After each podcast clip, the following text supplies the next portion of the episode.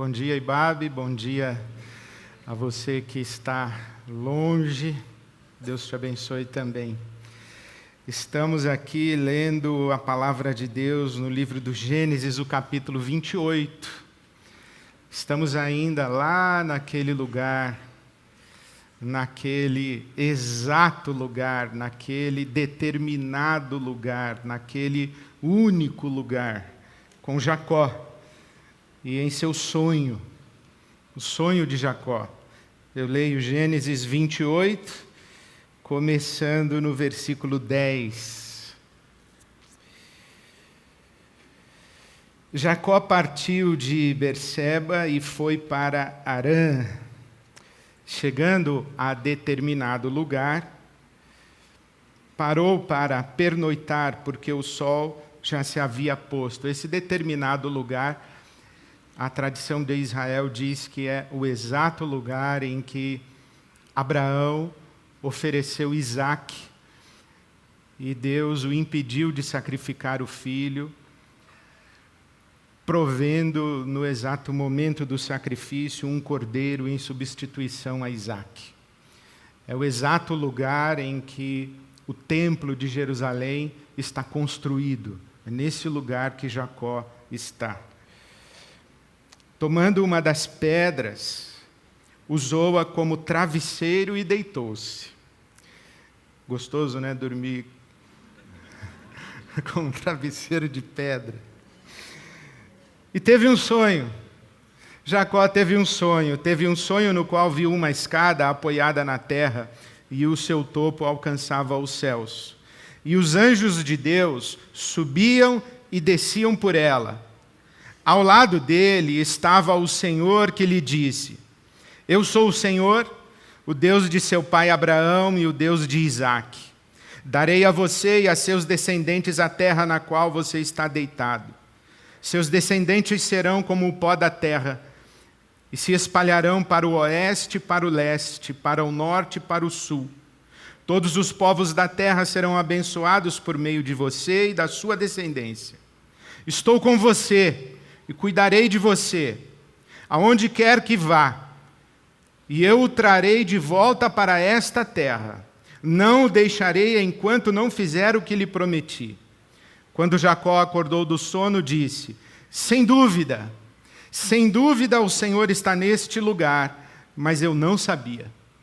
Teve medo, teve medo, e disse: Temível é este lugar não é outro senão a casa de Deus. Esta é a porta dos céus. Vamos orar? Pai querido, te damos graças pela tua palavra e pedimos-te que, pelo teu Espírito Santo, sejamos guiados à tua verdade, a toda a tua verdade. Pedimos-te assim em nome de Jesus. Amém. Uma das mais belas páginas da teologia é essa discussão a respeito da escada de Jacó. Que escada é essa? O que ela representa? O que ela significa? O que ela nos ensina sobre a relação entre a terra e o céu? O que essa escada nos ensina sobre a relação entre nós e o Deus Altíssimo? Que escada é essa? Os rabinos e os sábios de Israel dizem que essa escada representa a oração. A oração porque os anjos sobem, levando as nossas orações e descem, trazendo a resposta de Deus. É uma bela interpretação. A escada representa a oração. Mas nós não somos seguidores do judaísmo. Nós aprendemos muitos, muito com os sábios de Israel. Mas nós somos seguidores de Jesus Cristo. E se você está acostumado a me ouvir, você sabe que eu gosto muito de ler os rabinos. Acho que os rabinos não apenas eles são detentores de um conhecimento, de um saber a respeito do berço da nossa experiência de fé com Jesus. Jesus era judeu.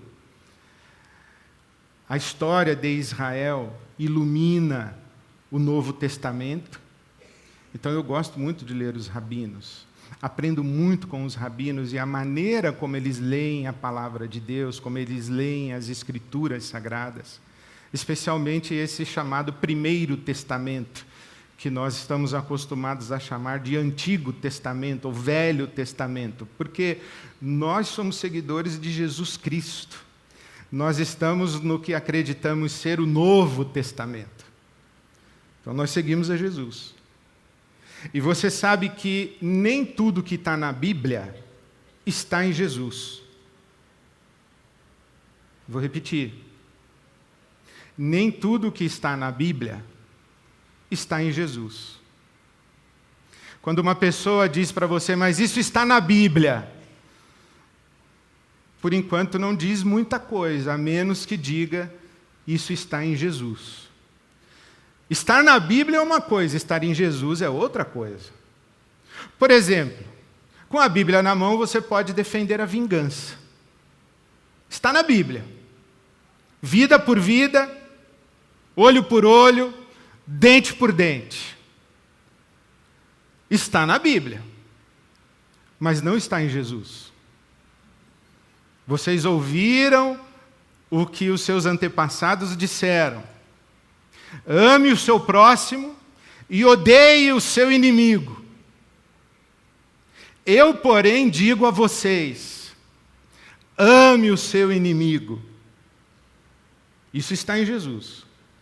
A vingança está nas páginas da Bíblia, mas não está nas páginas da Bíblia conforme Jesus lê a Bíblia.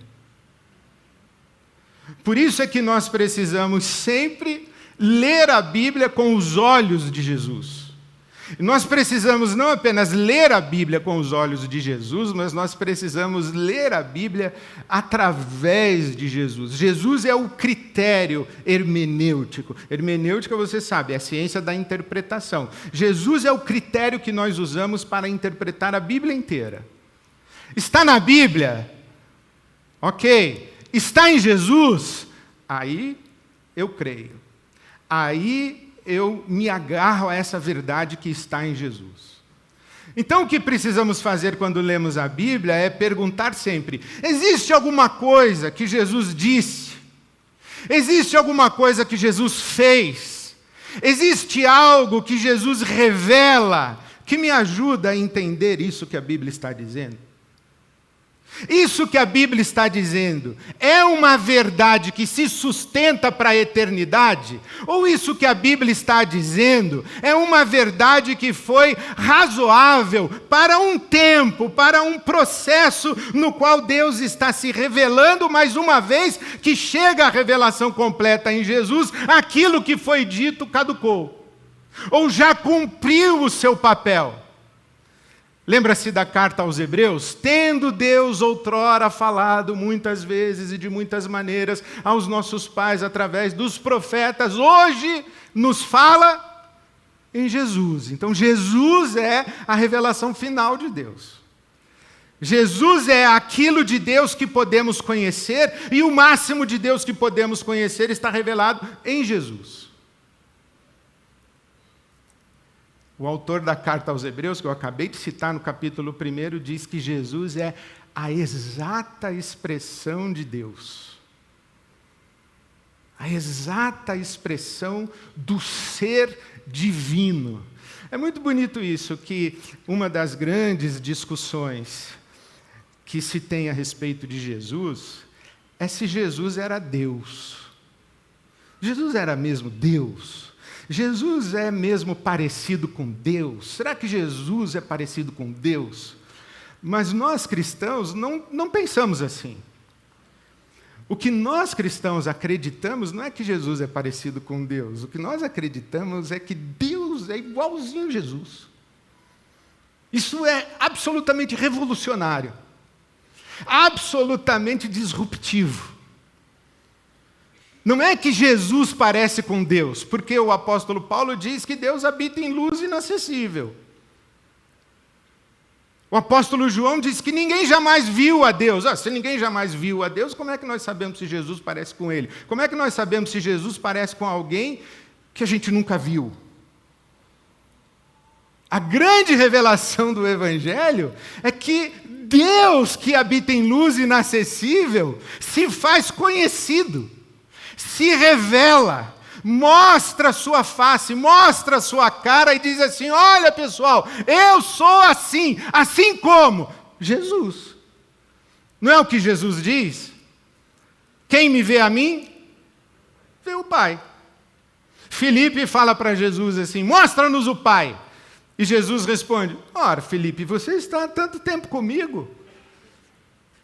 E Jesus diz uma coisa extraordinária se vocês realmente me conhecessem, vocês conheceriam meu Pai. Já leu isso na Bíblia? João capítulo 14. Se vocês realmente me conhecessem, vocês conheceriam meu Pai.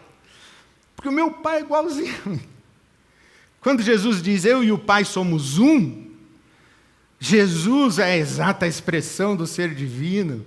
Nele, disse o apóstolo Paulo em Colossenses, habita corporalmente a plenitude. É Jesus. Então nós somos seguidores, adoradores de Jesus. Então voltemos à escada. Existe alguma coisa que Jesus disse, fez, revelou, que nos ajuda a entender a escada? Ah, existe. E muito claramente, muito explicitamente. Antes disso, deixa eu contar para você uma história muito bonita. Quando a gente lê aqui em português, bem parece que os anjos sobem e descem pela escada, né? Sobem e descem pela escada. Mas os sábios de Israel discutem. Aliás, os sábios de Israel, o que eles mais fazem na vida é discutir. Eles gostam de discordar um do outro. O tempo inteiro eles estão discutindo. E um sábio disse assim: os anjos sobem e descem pela escada. E outro sábio disse: não, os anjos sobem e descem sobre Jacó. Porque o pronome que está usado ali, sobem e descem, não é por ela, é por ele. Ele quem? Jacó. Sobem e descem sobre Jacó. Isso dá uma boa discussão, não dá? Aí você vai para o Evangelho de João, capítulo 1, que eu começo agora a ler para você, o Evangelho de João, capítulo 1. Jesus foi para Galiléia, versículo 43 de João, capítulo 1. Jesus foi para Galiléia, encontrou Filipe, disse para Filipe: siga-me. Filipe, como André e Pedro, era da cidade de Betsaida. E Filipe encontrou Natanael e disse para Natanael: Encontramos o Messias, achamos aquele sobre quem Moisés escreveu na lei. Jesus de Nazaré, o filho de José. Aí o Natanael diz: Nazaré? Pode vir alguma coisa boa de Nazaré? Disse Filipe: Venha e veja, venha ver. Ao ver Natanael se aproximando, porque o Natanael foi ver, versículo 47 de João, capítulo 1. Ao ver Natanael se aproximando, Jesus disse: Aí está um verdadeiro israelita em quem não há falsidade, em quem não há dolo. Perguntou Natanael: De onde o senhor me conhece? E Jesus responde: eu vi você quando você ainda estava debaixo da figueira, antes de Filipe chamar você. Então Natanael declarou: Mestre, tu és o filho de Deus, tu és o rei de Israel. E Jesus disse: Você crê porque eu disse que vi você debaixo da figueira? Sabe de nada, inocente. Você verá coisas maiores do que essa. Então Jesus acrescentou: Digo-lhes a verdade, vocês verão o céu aberto e os anjos de Deus subindo e descendo sobre o Filho do Homem. Não é linda a Bíblia? Jesus dizendo: Vocês verão o céu aberto e os anjos de Deus subindo e descendo sobre o Filho do Homem. É como se Jesus dissesse: Vocês verão o céu aberto e os anjos de Deus subindo e descendo sobre mim. Quem é a escada? Quem é o elo entre o céu e a terra? Quem é o caminho que devemos percorrer da terra para chegarmos ao céu? Quem nos coloca face a face com Deus? Quem é a escada? Senão Jesus. Como chegamos a Deus senão por Jesus? Eu sou o caminho, a verdade e a vida. Ninguém vem ao Pai senão por mim, disse Jesus. É Jesus. Se você quiser falar com Deus, fale. Mas fale com o Deus revelado por Jesus. Porque se você pensar em Deus sem tomar Jesus como a revelação de quem é Deus, muito provavelmente você estará falando com um ídolo. E quando você estiver falando com um ídolo, Deus estará ouvindo, mas no coração de Deus ele pensará o seguinte: não é comigo. Por isso que Jesus diz naquela história em que dois homens foram ao templo orar, que um orou de si para si mesmo e outro sequer ousou levantar os olhos aos céus e disse: Tem misericórdia de mim. E foi esse segundo que foi abençoado por Deus. O Deus a quem nós invocamos é o Deus igual a Jesus. Por que isso é importante? É muito importante, sim, porque nesse tempo aqui de Jacó, o mundo era povoado por deuses. As pessoas tinham muitas ideias a respeito dos deuses. Os deuses sempre ocuparam o imaginário humano como seres poderosos, porém caprichosos, melindrosos, temperamentais. Os deuses sempre foram suspeitos. Será que podemos confiar nos deuses? Ou ele vai pedir para a gente matar o nosso filho e dar de oferta e de presente para ele? Será que nós podemos confiar nos deuses? Ou ele vai mandar uma doença ruim para nos castigar? Será que nós podemos confiar nos deuses? Ou os deuses vão nos destruir, nos condenar? Não é sem razão que a Bíblia diz que quando Jacó toma consciência de que ele está na porta do céu e na casa de Deus, ele chama aquele lugar de Betel, a casa de Deus, não é sem razão que ele tem medo. O que ele, Jacó teve medo. Você imagina isso? Você tem um encontro com Deus e aí o que você experimenta? Medo. Por que você tem medo? Porque Ele é todo poderoso. E alguém que é todo-poderoso é muito perigoso. Você nunca sabe como esse alguém todo-poderoso vai usar o seu poder em relação a você. Por isso é que Jacó diz: quão temível é este lugar. Esse aqui é o ambiente do medo. Medo de Deus, mas o que a nossa Bíblia Sagrada diz no Novo Testamento? A nossa Bíblia Sagrada no Novo Testamento diz o seguinte: que no perfeito amor não há medo, porque o amor lança fora o medo. O que a Bíblia Sagrada diz a respeito do Deus revelado por Jesus? Que Deus é amor. A Bíblia Sagrada nos diz que quem está aperfeiçoado no amor está livre do medo. Medo do quê? Medo de Deus. O Deus revelado por Jesus não é parte do problema, ele é parte da solução. O Deus revelado por Jesus não é uma ameaça. O que é que Jesus diz? O que é que Jesus diz a seu respeito? E dizendo a respeito de si mesmo, Jesus está dizendo a respeito do seu Pai, está dizendo a respeito de Deus. Jesus diz: Olha, o filho do homem não veio para ser servido, mas para servir e dar a vida em resgate de muitos. O que Jesus diz? O filho do homem veio para buscar e salvar o que se havia perdido. E você conhece bem João 3,16, não conhece? O que diz João 3,16? Deus amou o mundo de tal maneira que deu o seu Filho unigênito para que todo aquele que nele crê não pereça, mas tenha vida eterna vírgula, ou seguindo, você não conhece João 3,17. Duvido você citar de cor João 3,17. João 3,17.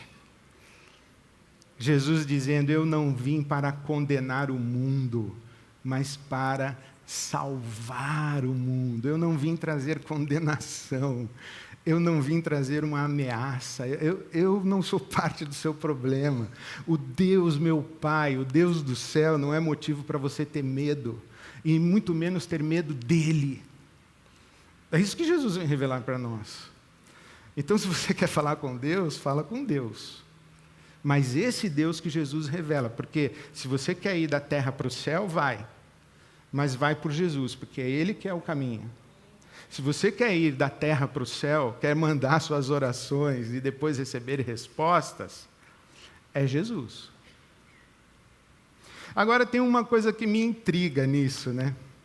Tem uma, uma pergunta que acho que ainda falta ser respondida. Porque quando eu leio esse texto, eu penso assim: por que, que os anjos não descem e sobem? Porque os anjos não estão no céu? Devia ser que Jacó viu uma escada e os anjos desciam do céu e subiam. Eles ficam no céu com Deus, né?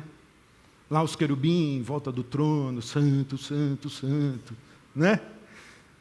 Podia estar escrito assim, que os anjos desciam e subiam. Mas é bonito que fala que os anjos subiam e desciam. E aí, vem os sábios de Israel nos explicar por quê. Êxodo 19. Muito bonito isso, que Êxodo 19, versículo 3, diz que Moisés subiu ao Sinai. E que quando Moisés subiu ao Sinai, Deus desceu ao encontro de Moisés. Que movimento bonito, né? Moisés subiu e Deus desceu. O autor da carta aos Hebreus manda a gente fazer exatamente o mesmo. Irmãos, Hebreus 10, 19. Temos plena confiança para entrar no Santo dos Santos pelo sangue de Jesus. O Santo dos Santos é esse lugar onde Jacó está dormindo e sonhando. É o templo de Jerusalém. É a casa de Deus. É a porta do céu. É a sala do trono. É isso aí. O que a palavra de Deus no Novo Testamento está nos dizendo? Temos plena confiança para entrar no Santo dos Santos pelo sangue de Jesus, por um novo e vivo caminho que ele, Jesus, nos abriu por meio do véu, isto é, do seu corpo. Temos, pois, um grande, um grande sacerdote sobre a casa de Deus. Sendo assim, aproximemo-nos de Deus com um coração sincero e com plena convicção de fé. Então, suba Suba. Quer falar com Deus? Fale. Suba. Entre, entre na presença de Deus. Mas esse Deus revelado por Jesus e nos termos de Jesus. Por que é que nós oramos em nome de Jesus, amém? Não é, não é mandinga. Não é assim que nem abracadabra. Em nome de Jesus quer dizer nos termos de Jesus no horizonte da revelação de Jesus, dentro de Jesus, em unidade com Jesus, em comunhão com Jesus. Ó oh, Deus, eu lembro quando eu era era pequeno, meu tio que me contou essa história. Sabe que eu cresci, boa parte da minha infância eu vivi no Instituto Olavo Ferraz, que era um, um, a gente chamava naquela época de orfanato. E eu cresci ali, mas meus pais também, o meu pai também cresceu ali, e o meu tio me conta que um dia eles pularam um muro lá e roubaram umas frutas do vizinho. E a minha avó era diretora e pegou o pessoal com frutas indevidas e fez todo mundo pedir perdão a Deus. E o gaiato que foi orar falou: Deus, abençoa os caqui que nós roubamos. em nome de Jesus, amém. Não dá para orar assim, pessoal. Aliás, dá para orar assim, mas não em nome de Jesus. Se vamos orar a Deus, Vamos orar em nome de Jesus, porque estamos orando ao Pai de Jesus, ao Deus que é igual a Ele. Quando você fizer uma oração, você pensa assim: será que Jesus fazia essa oração que eu estou fazendo? Ou será que Jesus faria essa oração que eu estou fazendo? Será que Jesus se aproximaria de Deus, o Pai, desse jeito que eu estou me aproximando? Por exemplo, será que Jesus oraria o Salmo 137? Em que o salmista diz assim: Ó oh Deus, louvado seja o teu nome, bendito seja aquele que pegar os filhos do meu vizinho pelo pezinho e der com a cabeça deles na pedra. Será?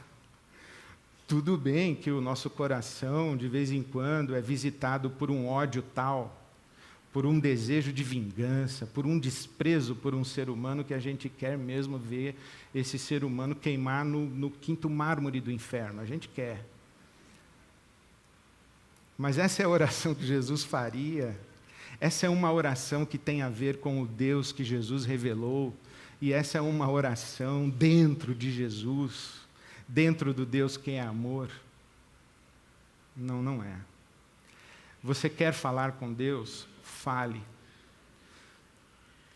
Mas quando você pensar em Deus, pense em Jesus. Você quer falar com Deus? Fale e fale muito. Suba, entre pelo novo e vivo caminho que Ele abriu, entre no Santo dos Santos. Fale com Deus, mas nos termos de Jesus. Esse é o caminho das nossas transformações. Olhe, você sabe que eu acredito em remédio para cuca, que eu tomo. Tomo bastante remédio para regular a química do meu cérebro. Acredito nisso. Você sabe que eu acredito em terapia, terapeuta, psicanálise. Eu acredito em tudo isso. Faço terapia. Mas eu quero te dizer uma coisa: você quer mudança na sua vida. Você quer mudança dentro de você. Fale com Deus. Eu não acredito em transformação, essa transformação do Evangelho, sem oração. Eu não acredito em transformação completa, sem a bênção e a graça de Deus. Inclusive, eu converso muito com Deus das coisas que eu falo na terapia. Falei, aí, senhor, o que o senhor achou dessa sessão, hein? Essas coisas que eu enxerguei na conversa com a minha terapeuta, o senhor também está enxergando? Eu vi certo. Essa voz que eu estou ouvindo é mesmo tua? Assim a gente é transformado porque Deus é amor. E quando nós nos colocamos na presença de Deus, não tem como a gente continuar a mesma pessoa. Jacó não continuou a mesma pessoa. Então eu encorajo você, você quer mudanças na sua vida, mudanças lá no fundo, lá dentro. Pode colocar de novo na tela a música que a gente cantou, Douglinhas? Ele vê o que eu sou no escuro, ele vê meus pecados ocultos. Eu tinha sede, eu tinha medo, mas Jesus chegou e fez tudo diferente. Então, eu queria dar a você a oportunidade de cantar e orar novamente essa canção. Não é isso que diz lá? Ele vê meus pecados ocultos. Ele vê aquelas coisas que estão no escuro. Eu queria. Eu fico com essa mania também de ficar corrigindo as músicas. Né? Porque aí diz assim: que ele vê o que eu vejo no escuro. Eu achei engraçada essa frase aí. Porque assim, está no escuro eu não vejo. Né, o salmista não ora assim, sonda-me, ó Deus, e conhece o meu coração. O salmista não ora, livra-me dos pecados que me são ocultos. Livra-me daquilo que está oculto, inclusive para mim, daquilo que eu não vejo em mim. Então, eu acho que é isso aí que eu. Foi isso, pelo menos foi isso que eu cantei. Deus, o Senhor vê aquilo que no escuro nem eu vejo. Então eu queria convidar você a, a orar. A subir essa escada aí, meu irmão. Sobe a escada com os anjos. Entra na sala do trono, entra na presença do Senhor, entra, mas lembre que o caminho é Jesus. O elo entre a terra e o céu não é a oração, o elo entre a terra e o céu é Jesus. A oração é uma conversa que a gente tem com Deus, mas depois que a gente dá de cara com Ele, a gente dá de cara com Ele por causa de Jesus. Então, queria convidar você a ficar em pé, a cantar essa canção. E se tem alguma coisa aí dentro de você, assim, mas muito dentro, que, que habita a sua escuridão, se tem aí um pecado oculto, oculto para os outros, né? Mas não oculto para Deus e não necessariamente oculto para você se tem aí um pecado oculto, se tem alguma coisa que você diz assim, Senhor, eu queria transformação. Eu estou na expectativa de mudança e eu, e eu quero entrar na tua presença com ousadia, com confiança, pelo novo e vivo caminho que Jesus. Eu quero chegar na tua presença sem medo, sem medo, porque eu sei que o Senhor não vai me julgar, me condenar, me castigar. O Senhor vai me abençoar em amor e me dar caminhos de transformação. Então, se você quiser fazer essa oração aqui na frente, eu queria orar com você depois. Então, enquanto nós cantamos, você pode sair e vir aqui. Aí a gente termina orando juntos, dizendo a Deus o que o que a gente quer receber dele e do amor dele. Pode vir, pode vir, eu espero você para a gente orar junto aqui. Bem-vindo, bem-vinda. Venha. Pode sair daí, vem. quem eu fui,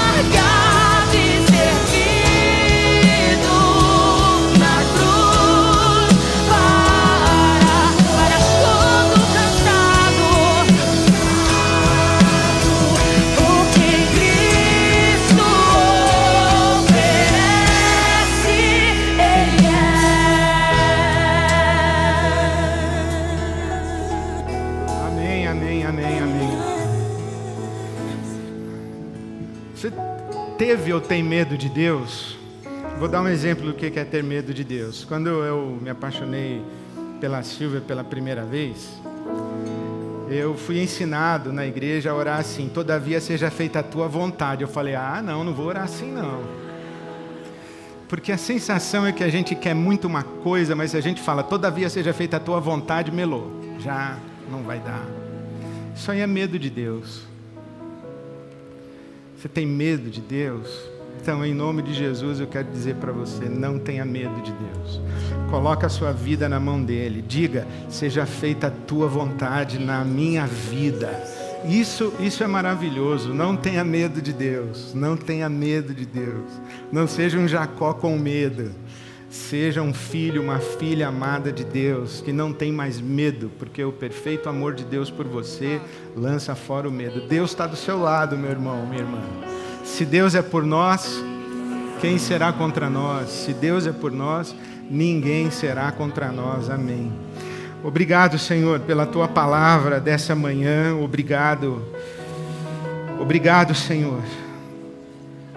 Obrigado pelo teu Santo Espírito soprando entre nós e obrigado por aqueles entre nós que ouviram a tua voz, que de modo muito especial e diferente de todas as manhãs de domingo, hoje, agora, foram tocados, tocadas pelo Senhor.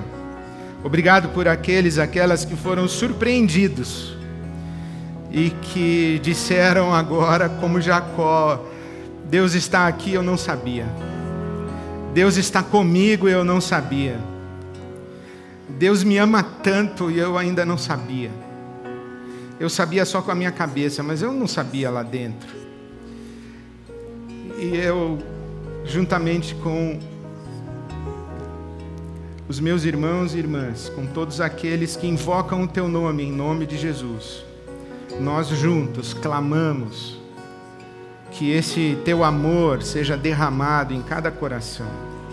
Tira o medo, o medo de descansar a vida aos teus cuidados, o medo de entregar o futuro nas tuas mãos, o medo de orar para que a tua vontade se realize, porque a tua vontade é sempre boa, perfeita e agradável. Eu oro especialmente por aqueles e aquelas para quem a vida não tem sido boa. Aqueles e aquelas que sofrem, não sabem por que sofrem. Se sentem injustiçados e injustiçadas em sofrer. Ainda não encontraram um motivo no seu sofrimento eu clamo que na tua bondade, na tua misericórdia, o teu Espírito Santo visite esses corações, que os encontre, que eles também vejam o céu aberto sobre eles, que eles vejam anjos subindo e descendo sobre eles, que a porção da tua graça, da tua misericórdia, da tua bondade, a tua provisão. Que tudo isso seja muito suficiente para que eles se vejam na porta do céu. Que eles vejam Jesus em pé, recebendo suas orações, as suas lágrimas, as suas súplicas. Que eles te vejam face a face, que o Senhor se mostre a eles e que os encontre no meio da sua dor. Nós juntos oramos por aqueles que clamam por transformações, mudanças, que clamam por perdão, que carregam suas culpas, as suas vergonhas, que hoje represente para cada coração mais um passo na direção de transformação, de liberdade, de salvação de vida abundante que o Senhor tem prometido para nós. Obrigado, Senhor, por Jesus Cristo, teu Filho, pelo sangue de Jesus que nos faz limpos e puros. Obrigado pelo novo e vivo caminho que temos para te chamar agora, juntos aqui, de Pai, Pai amoroso, de Mãe, mãe amorosa, abraço de pai, colo de mãe. Que seja assim, nós oramos em Cristo Jesus. Em Cristo Jesus. Dispensa a tua graça. E assim como ousadamente subimos a tua presença, que tu desças a nós com o teu favor e com a resposta à nossa súplica, para a glória do teu nome, para o nosso bem, em nome, em nome de Jesus Cristo. Amém. Amém.